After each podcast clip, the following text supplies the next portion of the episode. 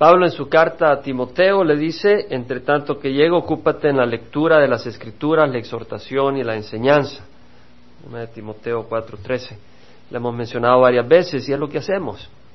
Eh, leer la palabra del Señor es muy importante, dedicarnos a la enseñanza y dejar que el Señor nos hable, ¿verdad? Más que buscar eh, métodos de hombres. Eh, le compartía a un hermano que estaba en la conferencia de misiones, que no es parte de Calvary Chapel, pero había llegado interesado porque el, ministerio de ellos se vino para abajo, es decir, el líder de ese grupo le dio la espalda a las cosas del Señor y ellos se, sintieron muy, ah, pues que necesitaban unirse a alguna iglesia fuerte, alguna organización que tenga una buena visión y pues él estaba ahí en la conferencia de misiones y dijo, mira, nosotros nos dedicamos a enseñarse la palabra versículo por versículo, más que tópicos, más que temas, es poner la escritura. Y me dice, ¿sabes que se requiere mucha fe hacer eso? Le digo, sí, porque realmente la verdad es que más poderosa que las predicaciones, las artimañas y la oratoria de hombres es la palabra de Dios. Entonces es más fácil tener fe en que la palabra de Dios va a producir fruto que tener fe que tu oratoria y lograste hacer este discurso va a tener poder. Tal vez podrá impresionar, pero no te puede cambiar. La palabra de Dios sí te puede cambiar. Tal vez no te impresione. Billy Graham dice que cuando él recibió a Jesucristo, pues no le temblaban los pies, no lloraba, pero él simplemente le hizo caso a la palabra del Señor. Y cuando llegó a su cuarto, en la noche vio la luna llena y oró y su vida cambió. Fue cambiando. Y por eso leemos la palabra del Señor. Estamos primera de Samuel y, y en la primera de Samuel, como lo hacemos de costumbre, hacemos un pequeño repaso de dónde estamos. Y pues en el repaso pues no, no voy versículo por versículo y no nos terminamos, pero se trata de David huyendo de Saúl. Y sabíamos de que en esas huidas Saúl estaba en Jerusalén, o sea, en Nob, ahí encontró al sacerdote Ahimelech, le dio sus panes, le dio la espada de Goliat y David siguió huyendo y pues vimos todas sus artimañas por dónde fue y por dónde se escondía y qué pasaba y en alguna de esas oportunidades llegó al desierto de Sif, que queda como a 32 kilómetros al sur de Jerusalén y unos 23 kilómetros al oeste del Mar Muerto.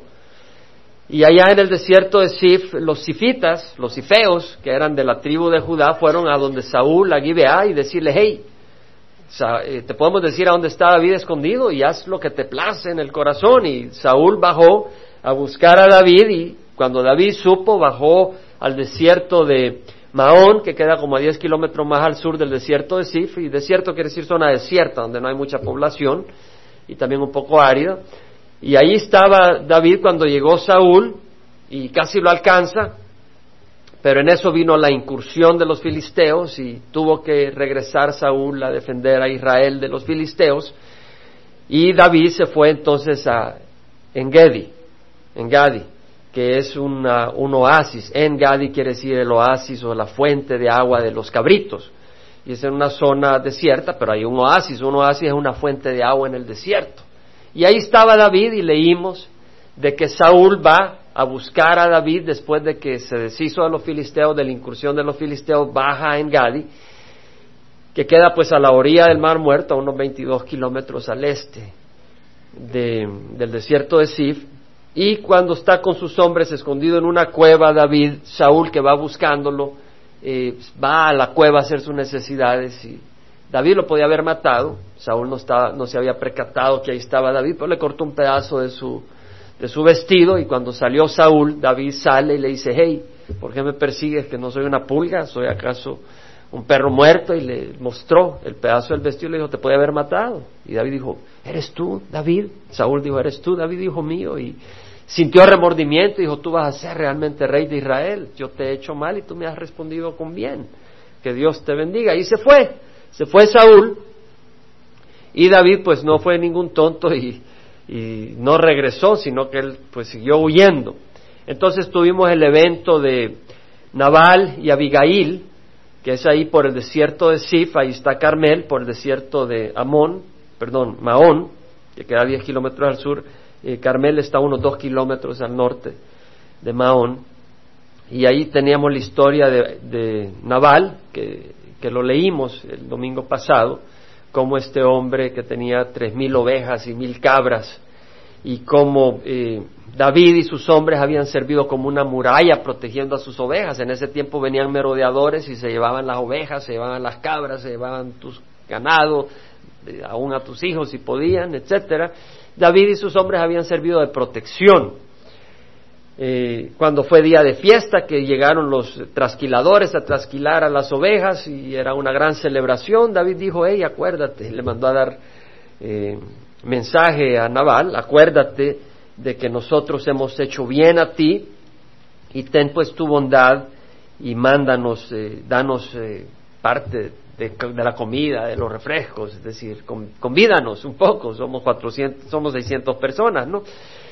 Tenía un ejército de 600 hombres que seguían a David, pero este Naval era un necio, y eso es lo que quiere decir Naval, eh, alguien que es eh, tonto, estúpido, alguien que eh, no piensa, no considera, a pesar que su esposa era muy hermosa y a la vez muy inteligente, y pues cuando le manda decir a David, hey, ¿quién eres tú? Muchos siervos ahora huyen de sus, de sus amos, de sus señores, y además porque voy a repartir mi carne, mi agua, mi pan con hombres cuya procedencia ni conozco. Entonces cuando David oyó eso se puso muy bravo, agarró su espada y, los, y se llevó a 400 hombres, dejando 200 con las valijas, el equipaje y los 400 hombres y David iban con su espada para matar a Nabal. Cuando uno de los mozos le avisó a Abigail, hey, viene, eh, mira cómo contestó tu esposo, cómo contestó Nabal, Abigail con mucha inteligencia preparó asnos con 200 panes, eh, dos tambos de vino, es decir, en ese tiempo no usaban tambos, sino eh, eh, de, cuero, ¿verdad? Esas, bolsas de vino. Llevaba uvas, llevaba tortas de higo, grano tostado, bueno, llevaba de todo. Y Abigail se postró cuando vio a David que venía con los hombres, se postró y le dijo, mira, no hagas el mal, ¿por qué vas a eh, cometer una, un derramamiento de sangre y vengarte tú. Eso no está bien ante los ojos de Dios y demás. Dios te va a levantar, Dios te va a hacer rey y, tu descendencia va a ser perdurable. Y cuando estés reinando, este hecho que, que piensas hacer eh, te va a remorder, es una, una mancha. No lo hagas, no es necesario. Y David dijo, wow, realmente eres una mujer de sabiduría. Veo que Dios te ha mandado para que yo no peque. Te doy gracias y ya le dijo, bueno, acuérdate de mí cuando esté reinando. Y se regresó, ya no, David no mató a la gente. Y cuando llegó Abigail, eh, le contó a su esposo el día siguiente y a él le dio un ataque al corazón, le dio un derrame cerebral, a los diez días murió. Entonces David mandó a traer a Abigail y, la tomó como mujer. Esa es toda la historia, ¿verdad? Precedente. ¿Y por qué la repetimos y la repetimos? Porque estoy convencido que la palabra de Dios es poderosa. De hecho, muchas veces cuando yo comparto las historias acá, yo me voy a mi casa y el día siguiente o, otro día pasa algún evento y la historia el Señor me la trae a mi vida para enseñarme algo, para darme una esperanza, para darme una corrección o una dirección. Entonces la palabra de Dios es poderosa y por eso creemos que es poderosa y por eso compartimos estas historias. No son de Walt Disney. Las historias de Walt Disney no tienen el poder que tienen las historias de nuestro Señor la palabra de Dios. Ahora estamos en el versículo, en el capítulo 27. Aquí vamos a ver, perdón, ¿qué tal si empezamos con el 26? Sería bueno, ¿no? Vamos a empezar con el 26. Entonces en el 26 tenemos que eh, David, bueno, vamos a ver, eh, vamos a leer, dice, vinieron los cifeos, es decir, los de Sif, los del desierto de Sif a Saúl en Gibea diciendo, ¿no está David escondido en la colina de Aquila, que está frente a Jesimón? Estos cifeos tenían un problema. Es segunda vez que traicionan a David. David era de, de Judá. ¿Verdad? Y vemos que acá están traicionando una vez más a David, pobre David. Es decir, esta gente, como David no estaba en poder, se pues, estaban aliados al que estuviera en poder. ¿Verdad? Es decir, la esperanza de los cifeos es el que está en el poder, el que tiene el ejército, el que está reinando. No, tú alíate con el que tiene la razón. Que tu alianza sea con el que tiene a Cristo, no con el que está en el poder en este momento, porque la verdad el que tiene poder es Cristo. aunque reine Hitler por un momento, o reine Nerón, o otro malvado. Pero si tú te alías a Cristo, tú estás en sus manos y estás protegido. Y si el Señor te saca de este mundo, gloria a Dios. ¿Para qué quieres seguir acá luchando y sufriendo? Bueno, se levantó pues Saúl y descendió al desierto de Sif, teniendo consigo tres mil hombres escogidos de Israel para buscar a David en el desierto de Sif. Vemos que van estos tres mil hombres. Esta no es la misma historia cuando en Engedi los israelitas, perdón, los, eh, los, sí, los israelitas que iban con Saúl querían agarrar a David, porque vemos que los detalles geográficos son distintos. En Engedi era una cueva en un oasis, en el área del oasis, este es en el desierto de Sif. Y acampó Saúl en la colina de Aquila que está frente a Jesimón junto al camino, y David permanecía en el desierto cuando vio que Saúl venía tras él al desierto. Se da cuenta David, híjole, viene otra vez este hombre con sus tres mil soldados. Bueno, David solo tenía seiscientos. Seiscientos contra tres mil, imagínate. No paraba el pobre David de huir. Y David envió espías y supo que Saúl en verdad se acercaba. Dijo David, bueno, oigo este ruido, oigo esta conmoción. Me dicen que viene Saúl, ¿será cierto? Y le dijeron, sí, viene Saúl con sus tres mil hombres. Entonces se levantó David y vino al lugar donde Saúl había acampado. David era un hombre que tenía confianza en Dios, porque la verdad es de que cualquier otro sale huyendo. Salgo, que me vea la sombra, me va a matar este hombre. Pero David fue y vino al lugar donde Saúl había acampado y vio David el lugar donde estaban acostados Saúl y Abner, hijo de Ner. Este Abner era tío de Saúl, era pariente, pero era el comandante del ejército de, de, de Saúl, de Israel, pues. Y Saúl dormía en medio del campamento y el pueblo estaba acampado alrededor de él. En ese tiempo los campamentos así que se formaban eran redondos, es decir, el, el capitán, el rey, estaba en el centro sus hombres principales con él y luego estaban los soldados alrededor y en las afueras tenían el bagaje. Y este era el campamento de Saúl.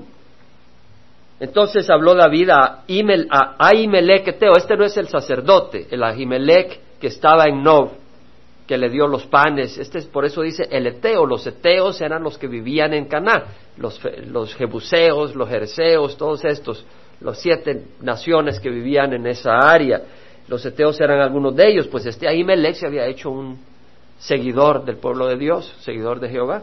Y acá vemos que David habló a, Ahimelech, uno de ellos, y a Abisai, hijo de Sarbia. Sarbia era hermana de David, tenía dos hermanas, de manera de que Abisai era pues eh, sobrino, sobrino de David y era hermano de Joab.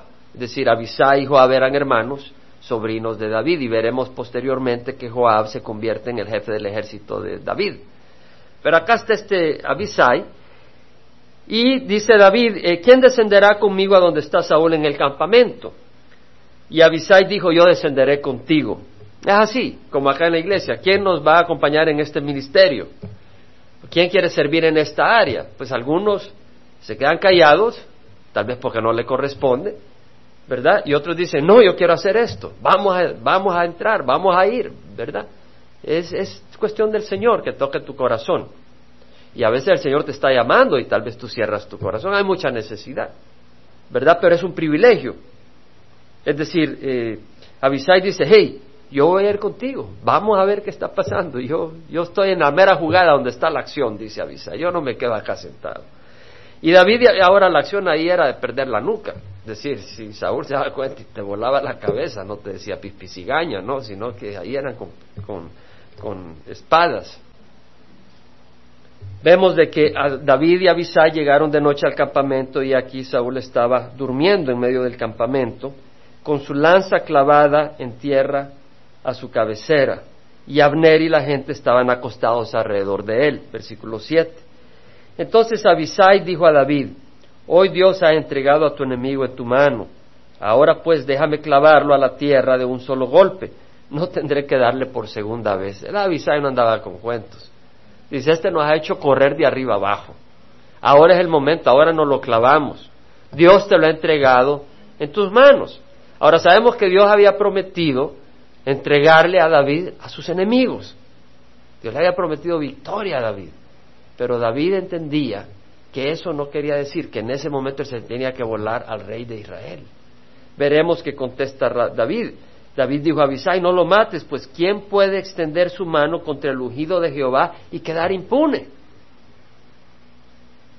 ¿Cómo tratamos a nuestros enemigos? Si tenemos la oportunidad, les volamos la nuca. Pero el Señor dice que no seamos así. Tenemos que aprender. Y vemos que David sí iba a volar a Nabal, ¿se acuerdan? Porque estaba ofendido. Porque Nabal no era rey, no tenía una posición de autoridad sobre David y, David, y le había hablado mal a David, ahí se lo iba a volar. Pues tiene su naturaleza pecadora. Pero a través de, su esposa, Abigail, eh, David reflexionó y pues dejó de hacer el mal. ¿Verdad? Y acá vemos una vez más pero acá la razón que da David, David respetaba eh, la, la, unción del Señor y dice, hey, si el Señor lo puso como rey, que Él lo quite, yo no lo voy a tocar. Y ya en alguna ocasión hemos hablado de la importancia de respetar la autoridad que el Señor pone. Es muy importante respetar la autoridad, porque toda autoridad es puesta por el Señor. Ahora bien, cuando si es en tu hogar tu esposo, si es en la iglesia el pastor, si es o los ancianos, si es en, el trabajo, pues tú no tienes que respetar la autoridad si te está forzando ir en contra de Dios. ¿Me explico? Es decir, si te dice, hey, eh, emborráchate, pues tú no tienes que hacer caso. Si te dice, hey, mira esta revista pornográfica, tú no tienes que hacer caso. Y si te despide, pues que me despidan. ¿Verdad? No tienes que obedecer. Pero fuera de eso, tienes que con humildad eh, respetar. Y eso es lo que la palabra del Señor nos enseña. Y el Señor bendice. David tenía ese corazón. Dijo también David, vive el Señor que ciertamente el Señor lo herirá. Es decir, David sabía que Dios es un Dios de justicia. O llegará el día en que muera, es decir, bueno, no va a vivir para siempre o descenderá a la batalla y perecerá. Es decir, David dice, yo no voy a matar a Saúl. Dios lo ha ungido como rey. Dios me ha prometido a mí el reinado, lo sabía David, él lo dice así, lo dice en su corazón, pero yo no lo toco. Que sea Dios. ¿Verdad? Entonces, eh, si nosotros tenemos una, una situación, deja que el Señor actúe. Tú no actúes por tu cuenta. Si, ahora, si el Señor te pone a actuar, actúa.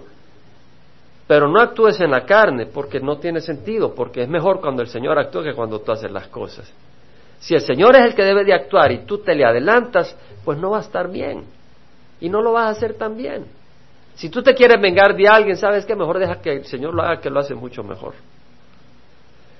Ahora, no permite el Señor que yo extienda mi mano contra el ungido del Señor, pero ahora te niego, te ruego, toma la lanza que está a su cabecera y la vasija de agua y vámonos. David le dice a Abisai, hey, agarra la lanza. Ahora, esa lanza, ¿para qué la usó Saúl?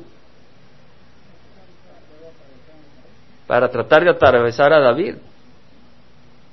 Qué hermoso hubiera sido para David agarrar. Ahora sí, llegó el momento, las pagas. Pero vio esa lanza y dijo, mejor me la llevo. Y no para robársela. La lanza y el agua. ¿Sabes qué? Ten cuidado. Porque el enemigo anda tratando de quitarte la lanza y el agua. Te trata de quitar la espada, que es la palabra de Dios. Trata de quitarte el agua, que es el Espíritu Santo. Ten cuidado porque si pierdes la espada, ¿con qué te defiendes? Y si pierdes el agua, te vas a morir. Por eso necesitamos regresar a nuestro primer amor. Porque tú puedes estar trabajando sin lanza y sin agua. Y te vas a morir. Tienes que regresar a tu primer amor. Estaba leyendo un folletito de Damien Kyle que habla del peligro de desviarse. Y sobre eso se trata, no recuerdo el título. Pero es bien interesante. Habla como él, cuando estaba joven, de sus 17 años, acaba de salir de high school, se fueron a Florida a pasar vacaciones y estaba en el mar, bañándose en la playa y pues ahí estaba muy suave con su hermano, se pusieron a flotar, tranquilos y, y pues el agua los empezó a llevar. Ahora, el agua se, se, sentía suave. O sea, tú quieres estar a la orilla, tú quieres ver dónde estás, sabes dónde dejaste tus chinelas, tus sandalias, tu toalla. Tu deseo no es alejarte de la orilla. Entonces tú te acuestas y estás medio pendiente, pero después estás así todo suave, medio adormitado y el agua te va moviendo, moviendo. A rato estaba lejos, ya no veían la orilla. Sí, pero no se rió, él se afligió porque les agarró un riptide. Las riptides son corrientes que vienen de abajo. Y empieza él y su hermano a nadar contra el riptide hacia la orilla. Y no podía. Entre más nadaban, menos se acercaban a la orilla. Y se estaban agotando. Llegó un momento donde ya no podían, estaban sin energía y nadie los oía. Había un momento en que oían a los, al, salvavidas que les decía, acérquense. Pero llegó un momento donde lo dejaron de oír, porque no le, no le hacían caso. Y cuando ya estaban por allá y ya estaba el riptide jalándolos, esas corrientes submarinas jalándolos y ellos estaban sin energía, se le ocurrió, pero fue el plan de Dios darle sabiduría, de que en vez de nadar hacia la orilla, nadaran hacia el lado. Y al nadar hacia el lado se salieron de la corriente submarina que los estaba tratando de ahogar y escaparon. Entonces tú examina tu corazón que la orilla sea Cristo y cuando tú llegaste a Cristo, si has conocido a Cristo. Y examina y ve si te has desviado. No me mires a mí. Examina si te has desviado. Dice, dice uh, Damian Kyle de que él en el ministerio como pastor se había desviado en un momento. ¿Y cómo lo examinó? Que cuando estaba enseñando se dio cuenta que no estaba enseñando como que si era palabra de vida. Vida y muerte están ahí. Y se arrepintió y le pidió perdón al Señor y regresó. Yo al leer este folleto y decía, ¿sabes qué, Señor? Yo quiero estar realmente... A mí me encanta servir. Yo no puedo vivir sin servir. Pero te voy a decir algo. Se sufre y se lucha, no creas que es fácil, pero te voy a decir algo. Pero el Señor me decía, ¿sabes qué, Jaime? Lo más importante no es el servicio de no estar a los pies de Jesús. Y es tan importante. Entonces yo te invito a que no te desvíes. En Apocalipsis capítulo 2 está el mensaje de, Jesús a la iglesia en Éfeso. Versículo 2, capítulo 2 dice, yo conozco tus obras, tu fatiga y tu perseverancia y que no puedes soportar a los malos y has sometido a prueba a los que se dicen ser apóstoles y no lo son y los has hallado mentirosos, tienes perseverancia, has sufrido por mi nombre y no has desmayado, no has desmayado, pero tengo esto contra ti que has dejado tu primer amor. Yo hermanos, este versículo lo tenía planeado compartir hoy. No sé si está Margarita. Margarita hoy me mencionaba, ese, eh, no el versículo, pero la importancia del primer amor. No hay coincidencias. Si tú estás acá, el Señor por su misericordia te está hablando. Yo no dije que tú estás oyendo. Yo dije, el Señor te está hablando. Mi pregunta es, ¿estás oyendo? Jesús cuando vino, como ya lo hemos dicho, vino con humildad, sencillez, no lo reconocías por los ojos físicos, un bebé. Y cuando él hablaba, cuando ya fue creciendo, era su oído el que oía, podía reconocer que era el Mesías, el Hijo del Dios viviente. Entonces ten cuidado. De... ¿Sabes que a Pablo le decían que era muy monótono lo que hablaba? Este habla, no es impresionante. Pablo era un gran intelectual. Pablo era un hombre de gran capacidad intelectual, un hombre que había crecido con los conocimientos griegos, judíos, hebreos y todo eso. Y sin embargo, cuando él enseñaba, él se, se desnudaba de toda artimaña humana para presentar el mensaje sencillo de la palabra de Dios, para que aquellos corazones que estuvieran abiertos recibieran y fueran transformados. Tengo esto contra ti, has dejado tu primer amor, recuerda por tanto de dónde has caído y arrepiéntete. Arrepiéntete es decir, Señor, es reconocer, Señor, he dejado el primer amor, arrepiéntete, es decir, cambia. Haz las obras que hiciste al principio. ¿Qué es lo que hiciste al principio? Alabar al Señor. La alabanza es tan importante. Es tan importante. Pero es hermoso alabar a Jesucristo.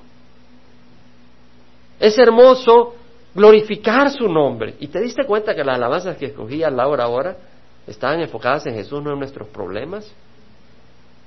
Si tienes oído, tú puedes oír. Cuando tú vienes aquí, yo no sé si cómo vienes, pero si tú vienes con oídos, tú crees que yo solo vengo a predicar, yo vengo a oír. Y oigo la voz del Señor. Oía a Margarita, oía a Laura. No a Laura ni a Margarita, sino al Señor a través de ellos. Y cuando tú estás acá, no solo me escuches a mí, escuchas a tus hermanos, porque el Señor está hablando a través de todo mundo.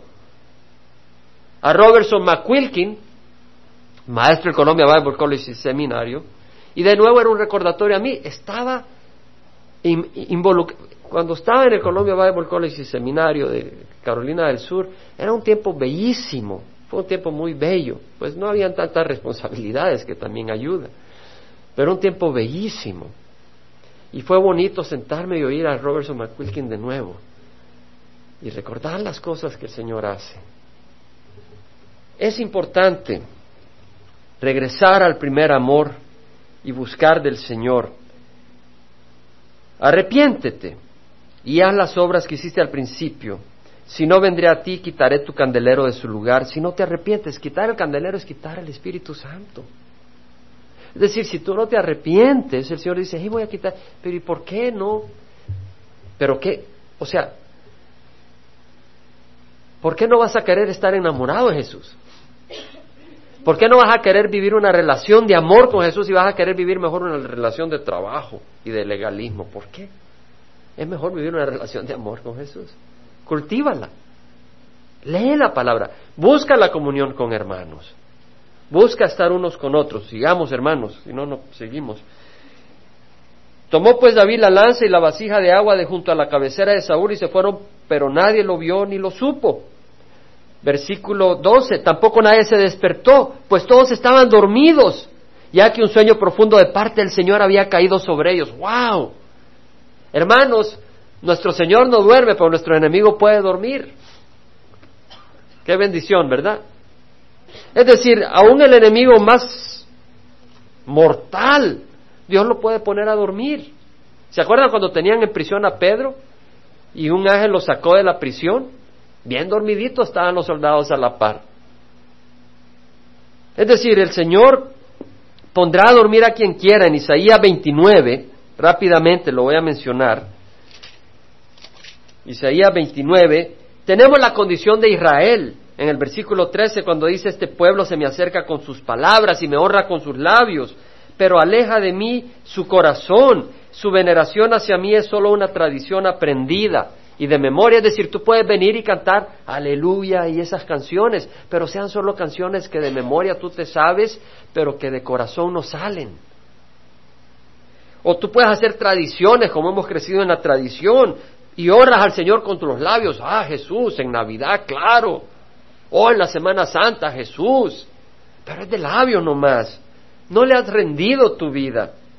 Mira el versículo eh, 10 eh, del capítulo 29 dice, el Señor ha derramado sobre vosotros espíritu de sueño profundo. Él ha cerrado vuestros ojos, los profetas, y ha cubierto vuestras cabezas, los videntes. Es decir, el Señor dice, hey, ustedes han llegado a una condición tan deplorable, yo te he llamado, te he pedido, te he dicho y me has ignorado, de manera de que te he enviado un sueño profundo. Y ni siquiera te das cuenta, pero vas a la destrucción. Es muy, muy peligroso ignorar la voz del Señor, que el Señor nos ayude a oír la palabra del Señor, a oír la voz del Señor. Pero nuestro Dios no duerme.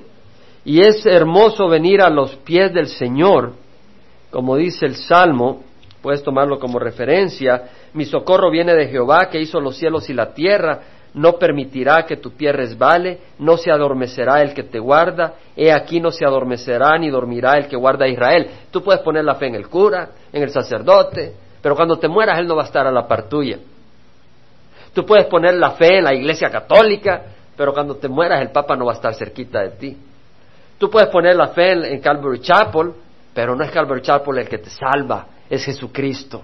Sí, Calvary Chapel lleva el mensaje de salvación. y le damos gracias a Dios. Pero no solo Calvary Chapel. En esta reunión de misioneros, Robertson McQuilkin no es Calvary Chapel y fue una bendición tenerlo ahí y ver la apertura de Calvary Chapel a otros siervos. Había Luis de Meo, que era un siervo que ha levantado escuelas bíblicas por el poder de Dios en Francia, en África y en otros lugares y ha recibido persecución y está joven, está más joven que yo. Y Dios lo ha usado tremendamente y no es Calvary Chapel. Pero lo habían traído un gran siervo del Señor y fue una cosa hermosa entender que no somos más que Calvary Chapel, somos siervos de Dios. Somos el pueblo de Dios y le damos gracias a Dios por la herencia que tenemos en Calvary. Pero vemos que nuestro Dios no se duerme. Él está ahí para cuando tú lo necesites. Ese es lo hermoso. Y David dijo a Abner, ¿no eres tú un hombre? ¿Quién es como tú en Israel? ¿Por qué pues no has protegido a tu Señor el rey? Porque uno del pueblo vino para matar a tu Señor el rey. Es decir, le está recalcando David a Abner. Abner es el capitán del ejército de Israel su responsabilidad era cuidar al rey, ¿cierto? Él era capitán, ahí estaba, debería cuidar al rey. Tú tienes un ministerio, tómalo en serio. Yo tengo un ministerio, debo de tomarlo en serio. Nuestros ministerios debemos de tomarlos en serio. Debemos de tomarlos en serio. Esto que has hecho no es bueno. Vive el Señor, todos vosotros ciertamente deberíais morir porque no protegiste a vuestro Señor el ungido de Jehová. Y ahora mira dónde está la lanza del rey y la vasija del pueblo que estaba a su cabecera. Entonces Saúl reconoció la voz de David y dijo, ¿es esta tu voz, David, hijo mío? no quería matar, pero le dio remordimiento. Hay una diferencia entre remordimiento y arrepentimiento. Tú puedes sentir remordimiento que has actuado mal, y él sintió remordimiento. David, respondió, mi voz es mi Señor el Rey. Vemos el respeto con que le contesta David, sí Señor el Rey, es mi voz. También dijo, ¿por qué persigue mi Señor a su siervo? Pues ¿qué he hecho? ¿Qué maldad hay en mi mano? Ahora pues ruego a mi Señor el Rey que escuche las palabras de su siervo. Si Jehová te ha incitado contra mí, que él acepte una ofrenda. Es decir, hey Saul, me has perseguido como que soy un perro. Y era por envidia. Pero dice, si Dios te ha levantado a ti para perseguirme porque yo estoy obrando mal contra Dios, que Dios acepte un sacrificio de mi parte. Estoy dispuesto a pedirle perdón, pero no sé que he hecho malo. Pero si son hombres, es decir, si algunos hombres te han incitado para que me persigas, malditos sean delante de Jehová porque me han expulsado hoy para que yo no tenga parte en la heredad de Jehová, diciendo, ve, sirve a otros dioses.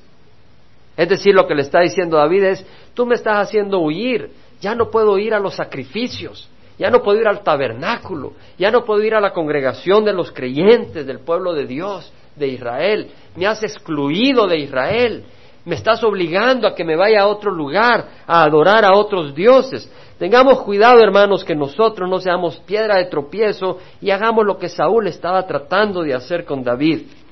Primera de Corintios 10, versículo 31 dice la palabra del Señor. Entonces, ya sea que comáis, que bebáis o que hagáis cualquier otra cosa, hacedla todo para la gloria de Dios. No seáis motivo de tropiezo, ni a judíos, ni a griegos, ni a la iglesia de Dios. Así como yo tampoco procuro, así como yo, así como también yo procuro agradar a todos en todo, no buscando mi propio beneficio, sino el de muchos para que sean salvos. La palabra del Señor nos advierte que no seamos piedra de tropiezo. Es decir, hermanos, si ves a alguien pecando, no le tira una patada y échalo de la iglesia, sino que busca mostrarle amor en privado y busca ayudarle. Si ves a alguien en alguna debilidad, busca ayudarle. No nos comamos unos a otros, animémonos unos a otros, que seamos instrumento de bendición. No echemos a nadie fuera del pueblo de Dios a que vaya a adorar otros dioses. Seamos sabios. Ahora pues no caiga mi sangre a tierra, dice David, lejos de la presencia de Jehová, porque el rey de Israel ha salido en busca de una pulga, como quien va a la casa del que clama en, los montes. Así dice su traducción. Como quien va a la casa de una perdiz en los montes. Versículo 20. La palabra perdiz en hebreo es uno que clama. Es interesante, David usó un juego de palabras ahí. Ha salido a buscar como el que caza a una perdiz. Él era como una perdiz, el que clamaba en los montes, Señor, ayúdame. Este Saúl no me deja en paz, me va a volar, me va a matar. Saúl dijo, he pecado. Vuelve, David, hijo mío, porque no volveré a hacerte daño, pues mi vida fue muy estimada en tus ojos hoy. He aquí actuado neciamente y he cometido un grave error. Bueno, yo creo que tenía remordimiento, pero David no se iba a confiar. Era un hombre que había sido infiel, lo había perseguido varias veces y se arrepentía cada vez. Era remordimiento, no arrepentimiento. Es como aquel que dice, no vuelvo a tomar. Y sigue tomando. O no vuelvo a robar y te sigue robando. No hay un arrepentimiento. O no vuelvo a venir tarde. Y viene tarde cada vez. Una vez fueron las llantas. La otra se atravesó un peatón. Con lo que quieras. No hay un arrepentimiento de conducta. Respondió David y dijo, he aquí la lanza del rey, que pase a cada uno de los jóvenes y la recoja. El Señor pagará a cada uno según su justicia y su fidelidad. Ponga atención a esto. Pues Jehová te entregó hoy en mi mano, pero yo no quise extender mi mano contra el ungido del Señor. David confió en lo que Dios iba a hacer. Que el Señor nos ayude a esperar en Él. A veces es muy difícil esperar en el Señor. Que el Señor nos ayude. He aquí como tu vida fue preciosa ante mis ojos hoy, así sea preciosa mi vida ante los ojos de Jehová, y que Él me libre de toda aflicción. Es decir, cuando tú hagas algo que no quieres hacer, que en la carne le vuelas el pescuezo, día haces así como que estás exprimiendo agua de unos trapos, quisieras y no lo haces, el Señor te va a tratar con gran misericordia. Dice la palabra del Señor, bienaventurados los misericordiosos, porque ellos recibirán misericordia. ¿Quieres misericordia? Sé misericordioso. Saúl dijo a David, bendito seáis David, hijo mío, ciertamente harás grandes cosas y prevalecerás. David siguió por su camino y Saúl se volvió a su lugar. Ten cuidado. Tengamos cuidado de no volvernos a nuestro lugar. Es decir, cuando el Señor nos habla, tengamos cuidado de no volvernos a nuestro lugar. Venimos a la iglesia, nos habla el Señor y nos volvemos a nuestro lugar. Es decir, venimos a la iglesia, el Señor nos habla, muy hermoso, qué bonito, me habla el corazón y te regresas a tu lugar. Eso fue lo que hizo Saúl.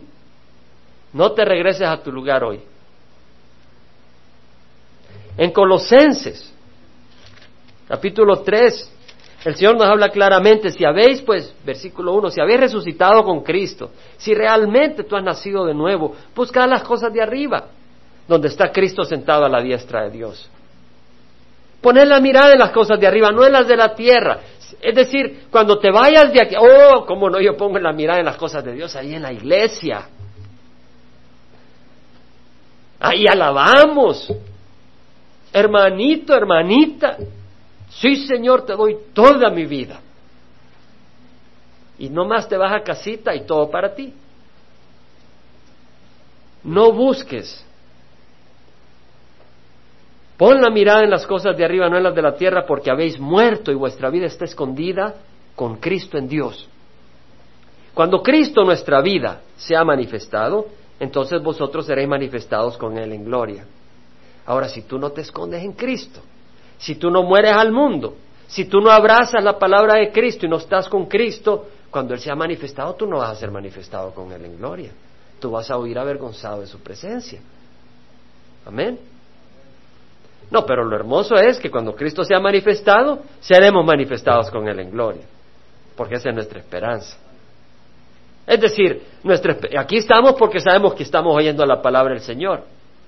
Aquí estamos porque sabemos que la palabra de Dios nos está transformando. Y aquí estamos porque tenemos esperanza de que va a haber fruto, no que va a haber condenación. Hermano, yo no vine acá a traer un ministerio de condenación. Yo vengo acá a traer un ministerio de esperanza. Eso es lo que, que son las buenas noticias. Ahora, si tú rechazas la esperanza y las buenas noticias, pues yo no puedo hacer nada. Pero lo que tenemos es un ministerio de esperanza. Entonces, vamos a ver el, el 27, lo vamos a leer rápido. Entonces David se dijo, ahora bien, voy a perecer algún día por las manos de Saúl. Lo mejor que para mí es huir a la tierra de los filisteos. Saúl se cansará y no me buscará más en todo el territorio de Israel y escaparé de su mano. David dijo, ya no aguanto. Este me anda siguiendo como que soy un una perdiz, como que soy un perro muerto. Se levantó pues David y se pasó con los seiscientos hombres que estaban con él a Aquis, hijo de Maoc, rey de Gat. Se fue a Gat, de donde salió Goliat, a quien mató. Y moró David con Aquis en Gat, él y sus hombres, cada cual con los de su casa, es decir, cada uno de sus hombres, llevaban a su mujer, sus hijos.